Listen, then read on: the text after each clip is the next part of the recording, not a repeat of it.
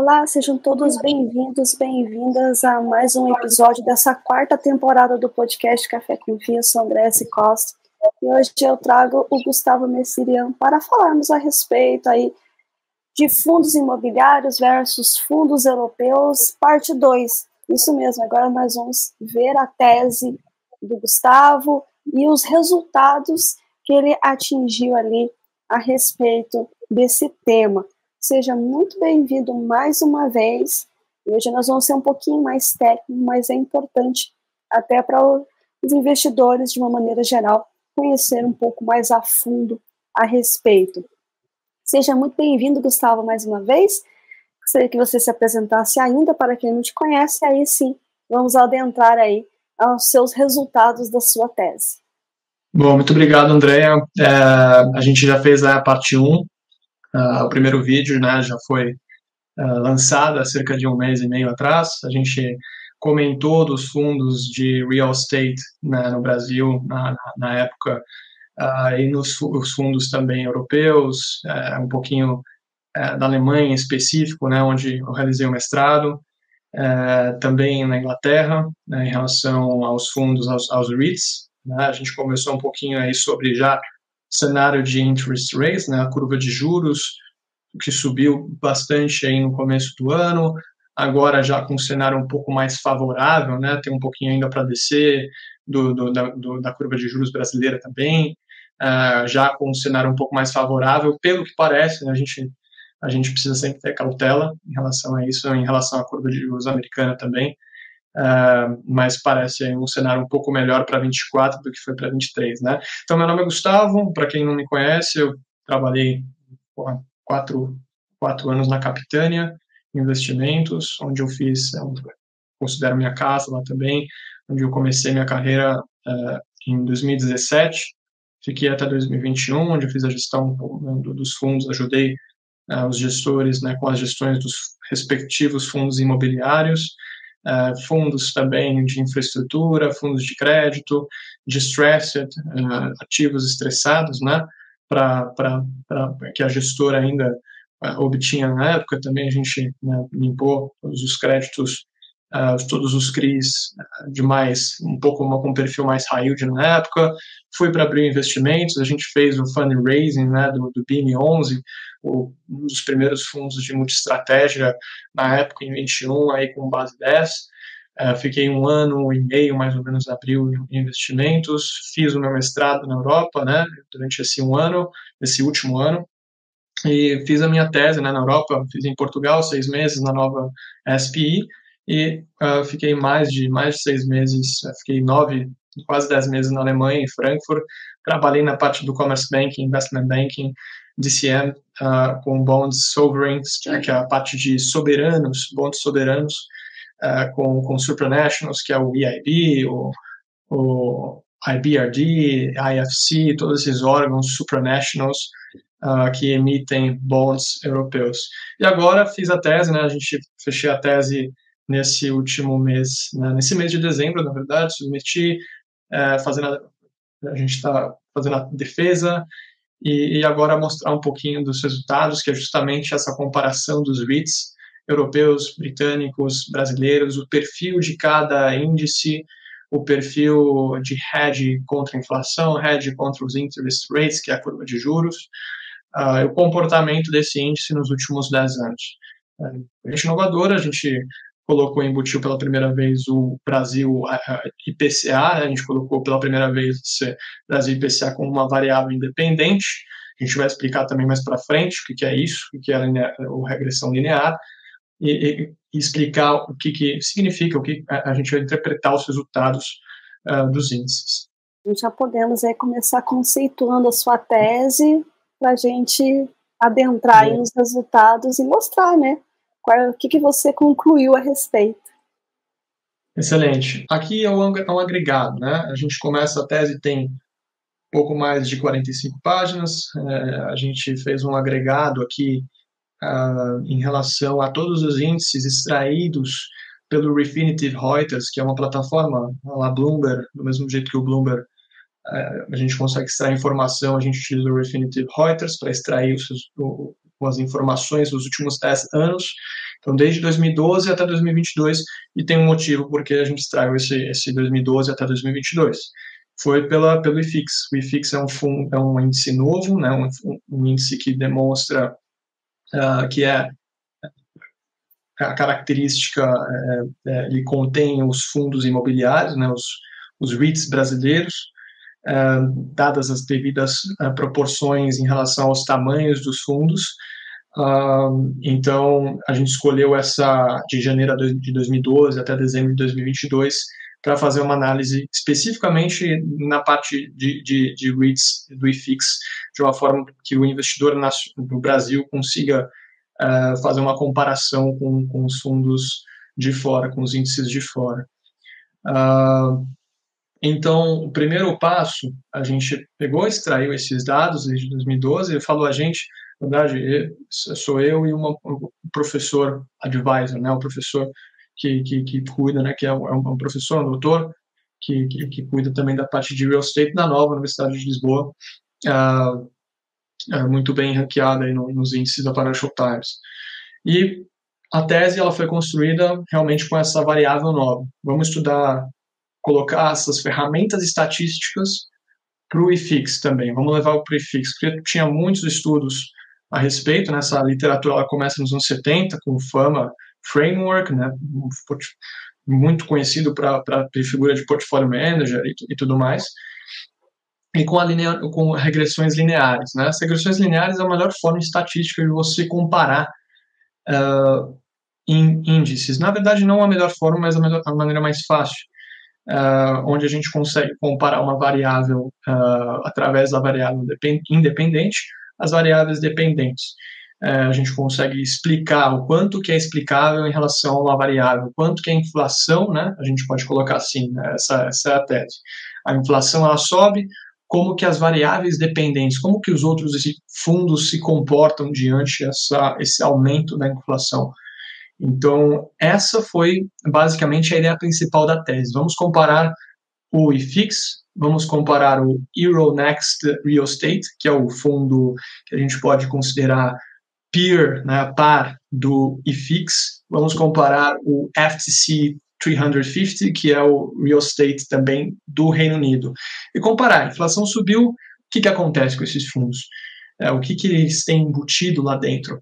Uh, então a gente fez essa análise. Os contratos, como todo mundo já está muito acostumado com o IFIX, eles são muito atrelados à inflação. A gente tem fundos de CRI que eles seguem a inflação IPCA mais 5, IPCA mais 10, dependendo da característica do fundo, high yield, high grade.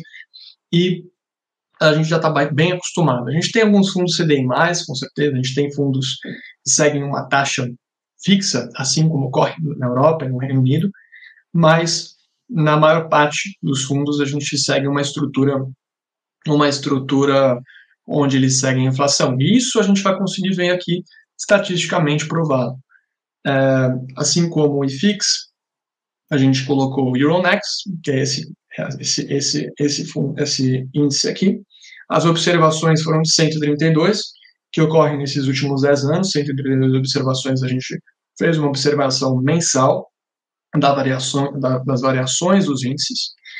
Uh, standard deviation, uh, mean, uh, maximum mean, a gente utilizou essas, só um quadro aí para a gente ter uma percepção uh, de quais índices estão sendo usados. Então, basicamente, esse quadro conta para a gente é, quais índices estão sendo usados para fazer uma comparação com a inflação e com a curva de juros também.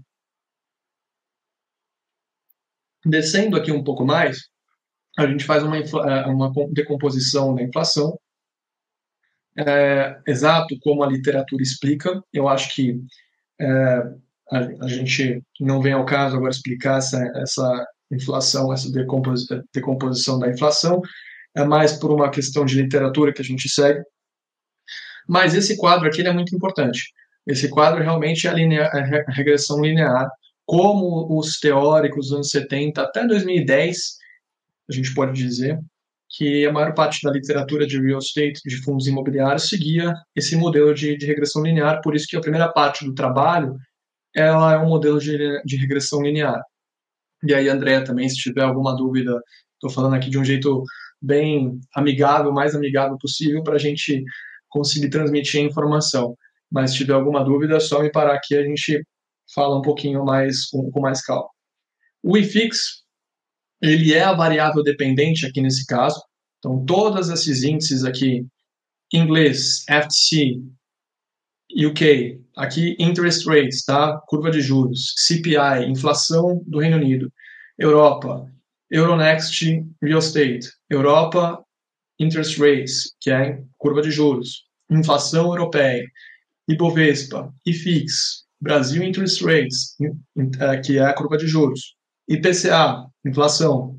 Então todas essas, todos esses índices barra índices inflacionários e de curva de juros, eles são variáveis dependentes, nesse caso aqui. E eles vão ser comparados com as variáveis independentes. Brasil IPCA, Europe CPI, que é a inflação europeia, UK CPI, que é a inflação britânica.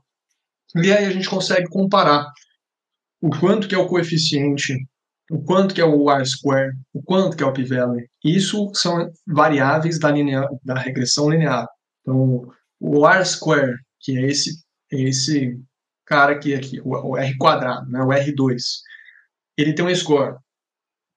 Então, basicamente, o IFIX ele pode ser explicado, a variação do IFIX ele pode ser, pode ser explicada, 82% da, da movimentação do IFIX é explicado a variável independente pela, variável, pela movimentação da variável independente, nesse caso é Brasil IPCA. Então, se o Brasil se o IPCA no Brasil ele sobe, ele, ele desce, essa variação, ainda não estou falando de correlação em relação à parte negativa e positiva. A gente está falando do que é explicado, o R-square. A gente está falando de, de, regressão linear, né, a primeira parte, o R-square. 82% do IFIX ele se movimenta em relação ao IPCA. Ele é explicado em relação ao IPCA.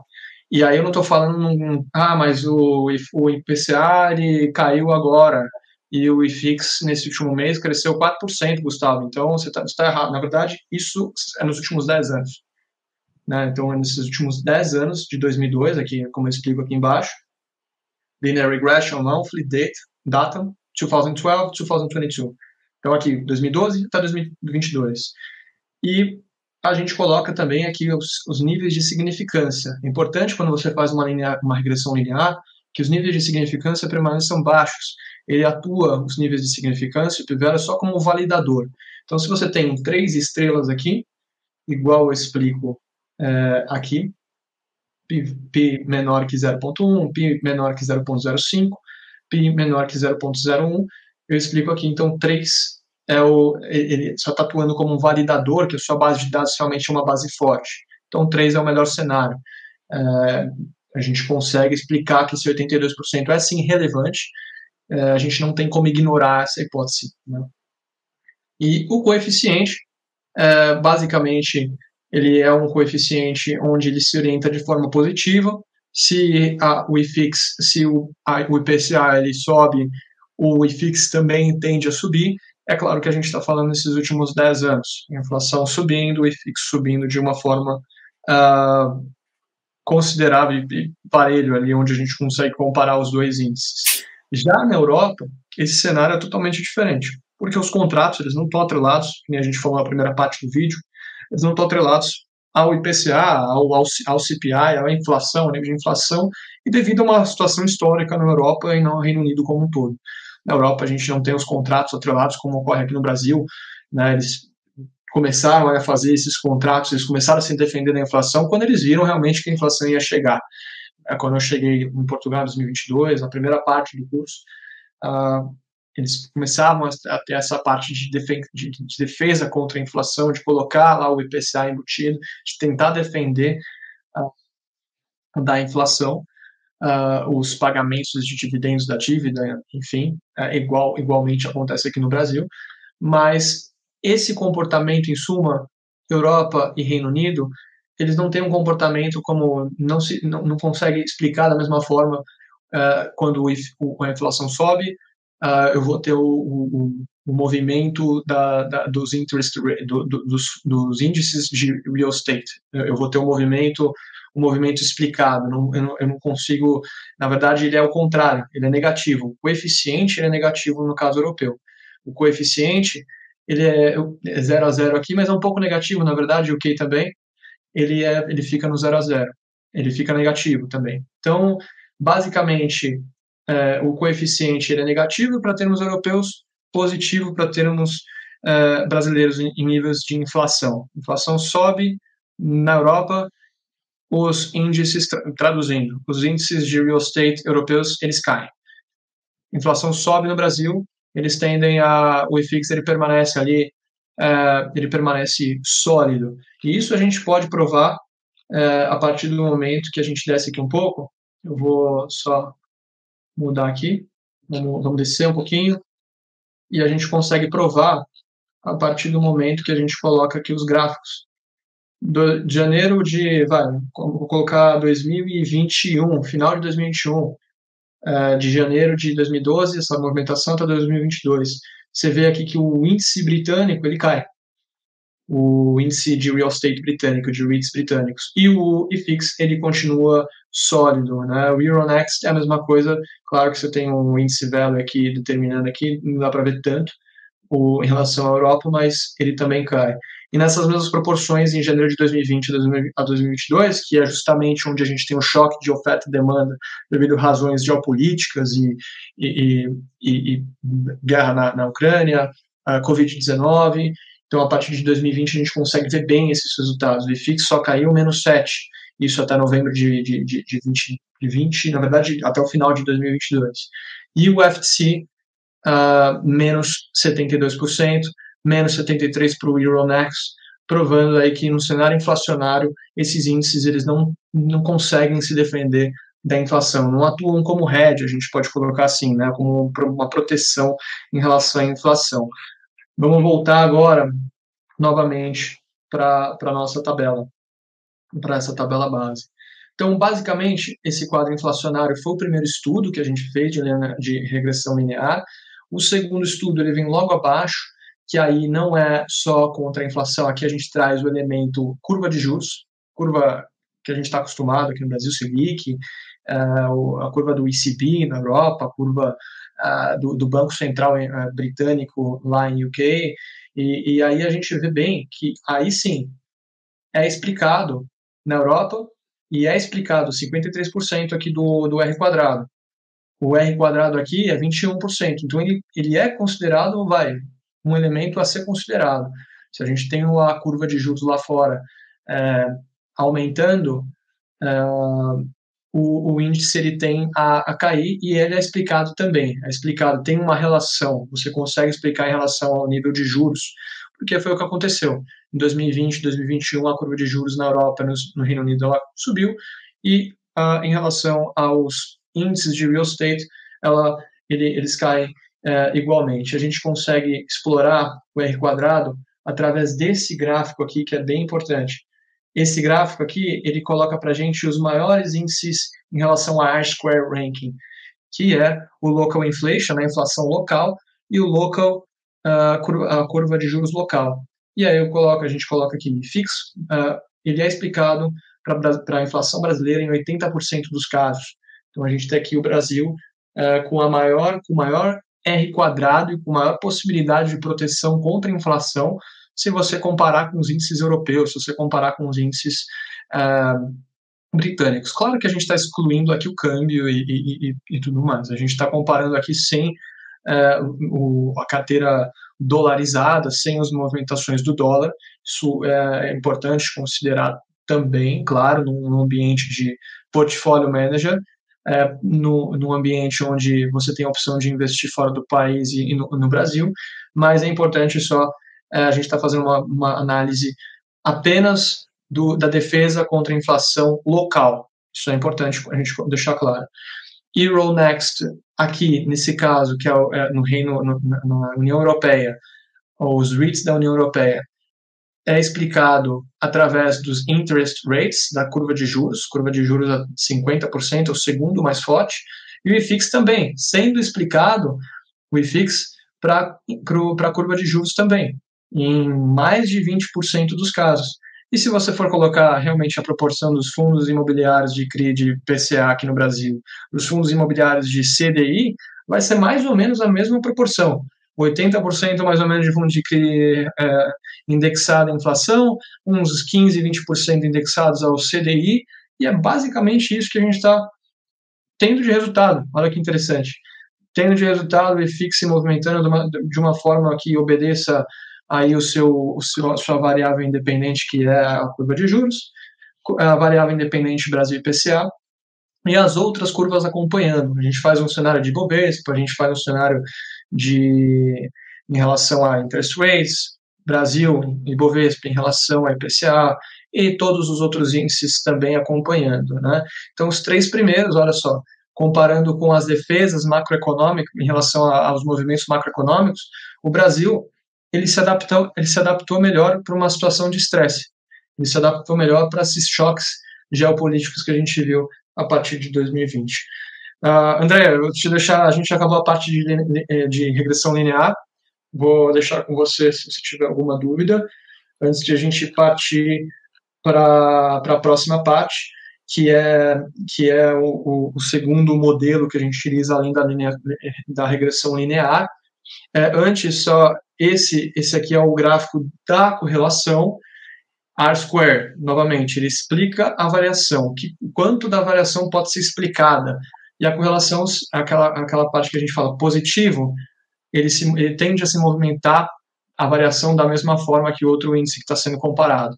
Negativo, ele tende a se mover de formas diferentes. É o que acontece na Europa, é o que acontece em relação às interest rates no Brasil. Faz sentido, porque interest rates subindo também ocorre um estresse na carteira, então ele fica meio de lado ali, ele se defende bem contra a inflação, mas o CDI também, uh, as, as, curvas aumentam, também tem um estresse é, é, normal, por isso que o FIX cai menos 7 também, claro que Europa não tem proteção alguma, então é menos 70%, então é basicamente esse o resultado da, da, da regressão linear.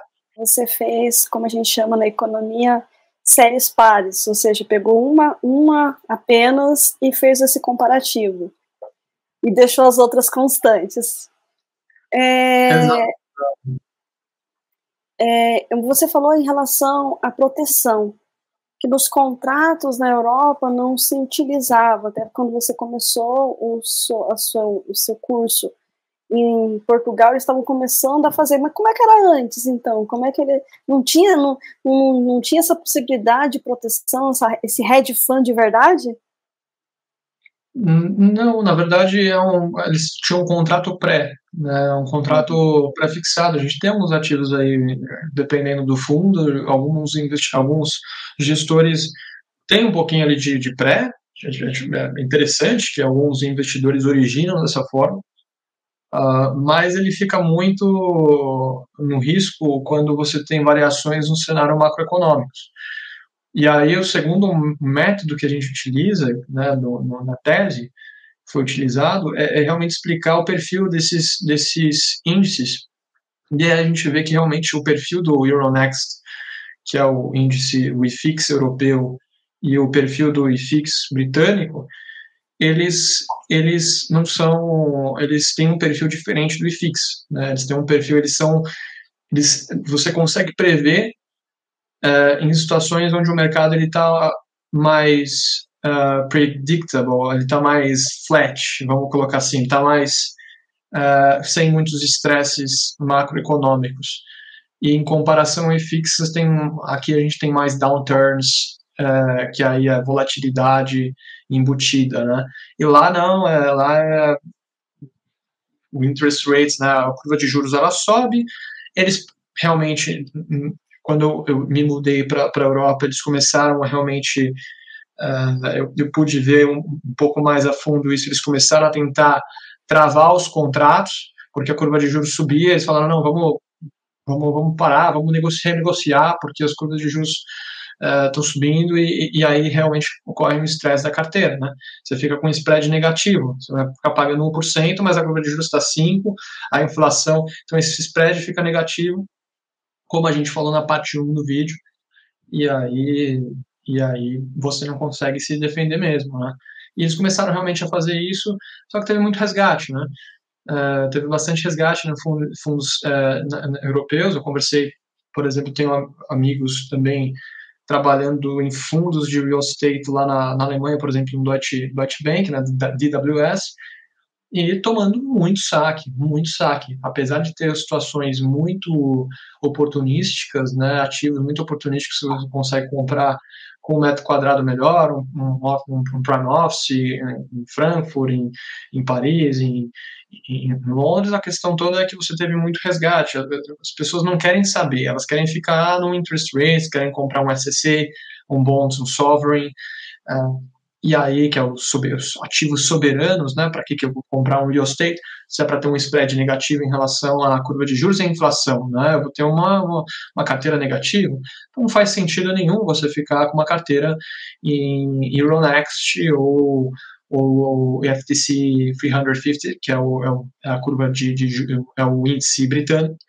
É, só que agora, com a curva caindo na Europa, é, você começa a ter realmente uma, uma volta desses investidores é, para os real estates, porque a curva começa a cair, né? Agora, na verdade, não, né? A curva ela está flat agora, né? Mas o fato de o ECB sinalizar que ele pode ah, no meio do ano, de repente, começar a mover a taxa de juros de novo, ah, a gente pode ver, a gente pode não, na verdade, a gente vai ver uma volta ah, desses, desses índices, ah, muito porque o, os contratos pré eles voltam a ser até algum spread positivo em relação aos, a, a, a taxa de, de, curva de juros e a inflação como um todo, né? Acho que era esses os pontos aí que achei interessante deixar um Legal. pouco mais claro para o pessoal.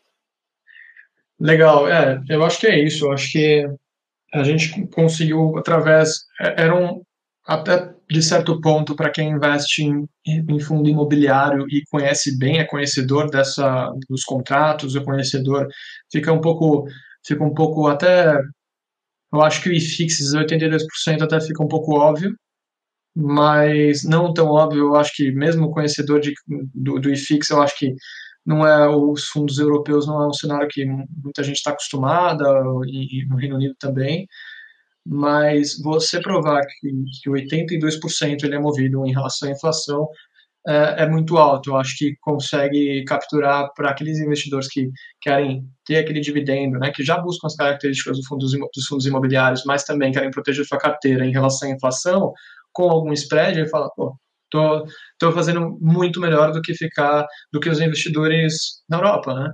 E é por isso, talvez, que a gente já tinha até falado um pouquinho na parte 1, talvez a Europa fica naquela, numa cultura mais dos FIAs, né, dos, dos fundos de multimercado, dos, dos FIAs, dos hedge funds, onde investe mais em stocks. E mesmo assim, ainda muitos deles estão atrás aí do, do dos fundos de, de, de, renda fixa, né, seguindo o próprio interest rate, seguindo um pouco da inflação, que fica ali meio protegidinho, e é isso, basicamente. Aqui no Bom, Brasil, né, Gustavo, é, nós estamos acostumados, né? Nós somos o país da, do, do taxa de juros altos, então tá tranquilo. É, né? Eles não, eles é não estão né? acostumados. Né? Nós, já fizemos, nós já estamos PHD nisso.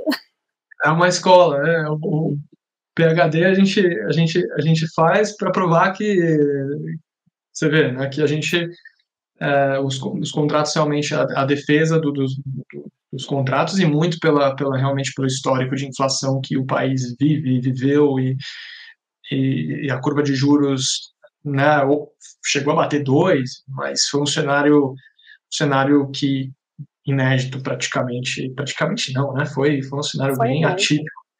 Totalmente atípico, eu diria.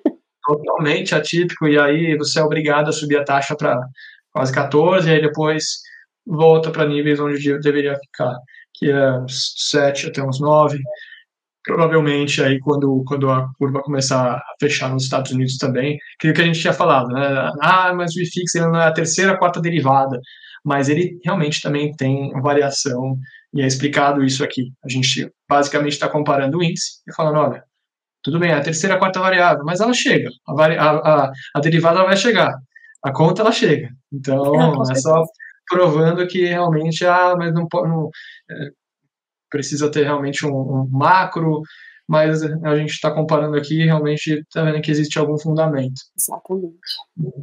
Bom, é, bom, aqui a parte de Python, a gente fez tudo, a, a, todo o estudo foi feito em Python, é, extraindo do Refinitiv, como a gente colocou no começo, os índices eles foram extraídos todos em Python, a gente, por uma questão de, plagiaria, de, de plágio, a gente deixou é, para não, não ficar tão, tão igual quanto a gente explicou o código aqui, ao invés de deixar todo o código aqui, mas o, é um, o código, teoricamente, se você colocar ele, ele, ele, a gente vai ter todos esses outputs, né? E aí a gente vai para um cenário do MS VEC M, né? Como eu expliquei, que é o que é o, é o Markov Switch uh, Vector, que é um, uma ferramenta, um modelo uh, econométrico.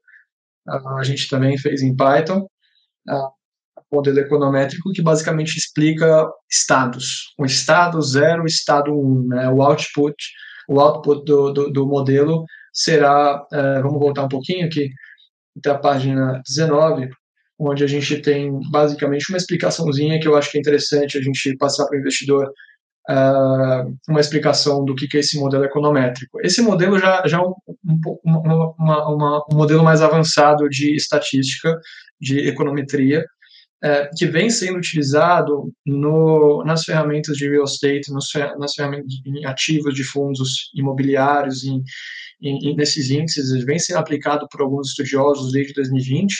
Então, a literatura ela começa falar, tá bom, linear regression, a regressão linear, a gente já, a gente já comparou bastante, talvez esse modelo a gente consiga extrair novos resultados. E esse modelo, como a gente coloca aqui, o estado zero, ele simboliza uma fase, o mercado steering, né, o mercado mais firme, uh, e com, com um comportamento mais previsível. Basicamente, o estado 1, um, ele, é, a gente considera que esse índice é mais previsível, que é o que acontece, já vou falar já o resultado, que acontece com o Euronext e o que acontece com o FTC 350, que é os dois, é o IFIX, é o IFIX deles, né? Então ele vai, ele vai ter um state one, um state zero. E o state one uh, é todos os, os estados uh, que têm mais downturns, que têm mais volatilidade embutida na, na, na, no índice no geral. E esse estado zero, esse estado os contratos ele, ele, ele, é movido, né? Então ele, ele é, não é fixo. Os estados zero, estado 1, um, ele, ele se movimenta. Os índices eles se movimentam ao longo do tempo a partir do momento que você vai mexendo nos ativos, né? Eles investem em fundos imobiliários. Os índices eles são formados por fundos imobiliários que investem diretamente. Eles têm real estate, eles têm créditos imobiliários, eles têm ativos lares corporativos, eles têm shopping centers lá dentro. Então o estado zero ele simboliza um momento mais mais tranquilo de mercado, onde os índices são mais previsíveis, e aqui, em contraste, o estado 1 pode sugerir que o mercado ele tem mais volatilidade, downturns, e é menos, tem um comportamento menos previsível. E aí que a gestão ativa também surge, né? A gente pode falar, ah, derivada impacta, ela realmente impacta nesse longo prazo de 10 anos. Mas por isso que tem tanto gestores aí ativos no mercado financeiro, no mercado de real estate, no mercado de fundos imobiliários. Porque ele não é tão previsível. Você vai ter ativos descontados, você vai ter melhores originações, você vai criar valor de formas diferentes, cada casa vai criar valor de, uma, de formas diferentes. E aí eu faço toda, a gente faz toda uma análise aqui é, no texto, mas que a gente já pode pular para o gráfico, que é basicamente esse texto aqui traduzido. Vamos pular lá para o gráfico. Então, esse gráfico aqui, o estado zero, estado zero, o uh, todos os fundos, né, todos os, os índices, a gente está falando de índices, né, então, estado zero, ele tem um, que é 100% de chance de seguir o estado zero, pro pro Euronext Real Estate e para o FTC 350 Real Estate, o IFIX britânico, 100% de chance de seguir esse, esse estado zero, mais previsível, mais uh, a gente consegue prever, pô, interest rates, curva de juros subindo, o, o índice vai cair. Então fica um pouco mais previsível. Já todos os outros índices, incluindo Ibovespa, incluindo uh, até mesmo IPCA, até mesmo uh, interest rates, eles já são mais imprevisíveis, já são um pouco mais imprevisíveis. Aqui a tabela, a tabela aí de, de só o, o, o, índice de real estate britânico e só o índice de real estate europeu. Então, você tem um zero aqui, significa realmente que o índice, na hora que, o, que os juros voltarem para casa, não digo cenário negativo como foi na Europa, mas talvez um cenário um pouco mais uh, expansionista, né, uma curva de juros mais expansionista, a gente consiga uh, a gente vai ter uma volta desses índices, porque eles são mais previsíveis. Você tem a previsibilidade deles. E como eu coloquei, a gente descobriu, eles são mais previsíveis, então vamos ver, desde 2012, como eles se comportam. 2012, o que, que teve na Europa, o que, que teve no, no, no, Reino Unido? A gente teve, o Reino Unido fazia parte da, da União Europeia. A gente teve a crise dos PIGs, a gente teve crise na Itália, crise na Grécia, crise em Portugal, Espanha, e aí a gente teve um comportamento desses índices europeus de, de real estate na casa do, do 1, o State Zero, 100%. E depois ele ficou, quando a curva de juros retrocedeu na Europa e no Reino Unido, ó, você vê que as duas curvas são bem parecidas. Ó. Reino Unido, Europa. Quando a curva retrocedeu, você teve mais calma, mais foi mais previsível esses, esses índices. Ele ficou como State One, como State One. Ele ficou mais. A gente pode colocar que ele tem mais downturns. A gestão ativa do real estate europeu ela tem mais valor nesses pontos, porque ela faz contratos melhores, ela vai ver os ativos melhores. E na hora que ele volta para o estado zero, a gestão ativa do real estate ela desaparece. E é o que está acontecendo. Pessoal, por exemplo, eu conversei com, com, com, esse, com esse amigo da, de AWS, foi para o Morgan Stanley na parte de real estate, mas está tendo muito resgate. Está tendo muito resgate porque vai ficar de lado. Fundo, os índices vão ficar de lado na Europa até o momento que eles atrelarem ao IPCA, aos interest rates, e esse caminho que já aconteceu no Brasil pode acontecer na Europa, se a curva de juros ficar muito tempo nesses patamares, tende, tende a convergir porque é o cenário que a gente tem aqui no Brasil.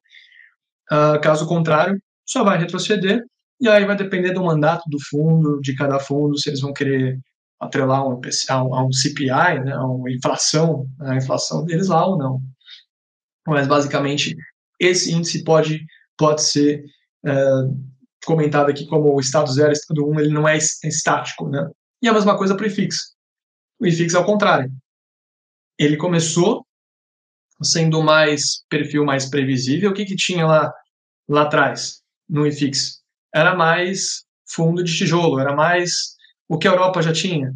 E aí veio os certificados de recebíveis imobiliários. E, e então tem toda uma, uma, uma, uma, uma dinâmica, obedece bastante essa dinâmica e é aprovada uh, através desse método. E ele vem para reforçar, ele vem para pela primeira vez colocar o IFIX nessa, nesse bolo aí também de comparação com os índices principais, né, com em relação à Europa, né, não aos Estados Unidos ainda, mas boa parte da literatura ainda não colocava o IFIX.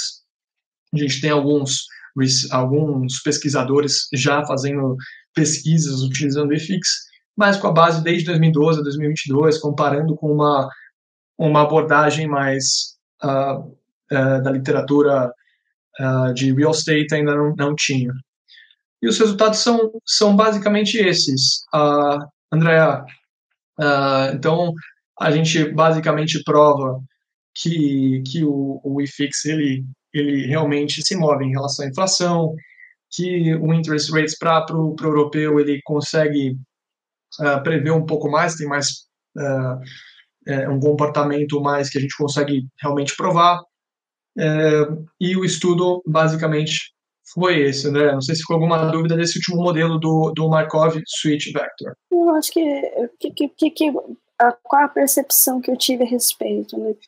Primeiro, que por eles não serem atrelados, eles têm um comportamento inversamente proporcional, ou seja, se a inflação sobe, né, daquele país, o fundo cai, né, o desempenho dele se torna negativo pela essa, essa inversão né, existente. E nós, como o nosso IFIX, né, né, a partir do momento que ele começou a ter muito mais fundos de papéis, né, ou seja, teve essa proteção existente ali dentro, consequentemente ele se tornou mais positivo, então não teve muito, a variação estava muito próxima, né? Exato. A correlação estava muito parecida. Então, se subir, ele subia, se descia, ele descia. Já diferentemente do que acontece na Europa. Até é interessante o próximo estudo, se você quiser fazer, fazer com os REITs americanos, Gustavo, e mostrar. Aí, aí vai, vai, vai, vai PHD, vai. Aí tem é, uma história para gente, a gente deixar para o futuro, claro. Mas é a, a, a parte de research da, né, da literatura e, e, e, de estudo mesmo, né, de, de, de, desses, de equity research, utiliza bastante regressão linear, os métodos seriam os mesmos, a gente conseguiria fazer com os REITs americanos, de uma forma até rápida, porque os códigos a gente já possui em, em, em Python, a gente praticamente só pegaria no Refinitiv toda a base de dados, colocaria nos códigos e o output a gente consideraria aqui também, para ver o desempenho lá também. Então, uma coisa muito rápida. Tendo os códigos, uh, o output ele vai ser bem, bem rápido e a gente conseguiria comparar com todos os fundos aí, com todas as bolsas relevantes mundiais, Japão, uh, Estados Unidos e, e, e, realmente é um estudo macroeconômico do IFIX, que é uma coisa que o investidor não está muito acostumado, né? Mas realmente a gestão ativa. E quando ela é é, é, chamada, né? Quando a gestão ativa é chamada. Você vê na Europa o esse MS Vector, né, ele consegue demonstrar bem aqui, ó, no, no, ele consegue demonstrar bem quando a gestão ativa ela é mais quando ela é, consegue capturar mais valor para o investidor, que é justamente quando essa faixa aqui do estado 1 ela vai para o 1. E quando ela deixa de fazer de, de, de, quando a gestão ativa deixa de ter tanto valor.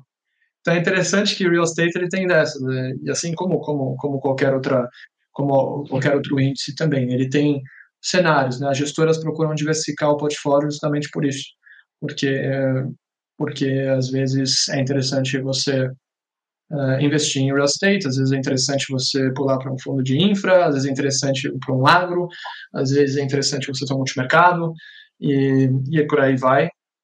Então e os bancos pensam assim, as gestoras, as grandes gestoras pensam assim também. basicamente, a, é, a gente conseguiu provar aqui através desse, desse, desse relatório, desse paper. Exatamente, ou seja, né, olha como a macroeconomia ela é fundamental. Né? Quando você está atrelado àquele índice, ela é correlacionada. Mas quando você não, não atrela né, o seu fundo, enfim, há aquele índice, né, ou seja, a inflação, que é algo tão. Mas é que é menos volátil do que outros índices atrelado ali também à questão contratual e tal. É, você vê que ele é descorrelacionado, né, ele é inversamente proporcional. Então, olha como é interessante é, essa parte imobiliária, ou seja, os ciclos imobiliários, juntamente com os ciclos macroeconômicos, os ciclos econômicos, né, e no que, que você vai ali surfar, né, gosto muito dessa é. palavra, mas não deixa de ser em relação a cada ponto, a cada é, movimento específico ali dentro, né, Gustavo? É, e assim, a gente pode pensar no cenário macro, como a gente pensou aqui, para um próximo research, é, inclusive olhar para o cenário americano, para o cenário japonês, para o cenário de, de, de bolsas é, é, relevantes para o mercado, mercado como um todo, mas é importante que esse mesmo esses mesmos códigos, eles podem ser utilizados para a parte um pouco mais uh, do mercado nacional. A gente pode pegar fundo a fundo e comparar o quanto que cada fundo se defende da inflação nos últimos 10 anos.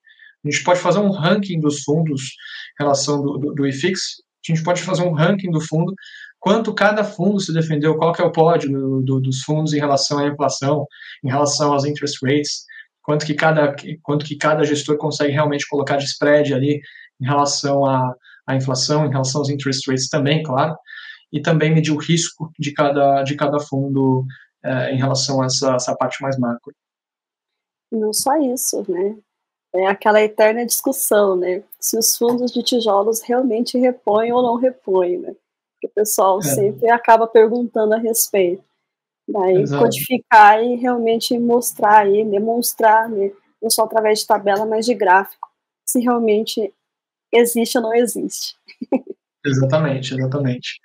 Mas é isso, a gente pode utilizar bastante aí. Foi uma parte 2 né, do vídeo, uh, mais para a gente conseguir provar aí o que, que a gente já tinha comentado na primeira parte. Na né? primeira parte a gente abriu mais reads de fora, a gente fez uma comparação das curvas, mas, mas agora realmente provando estatisticamente com as ferramentas apropriadas.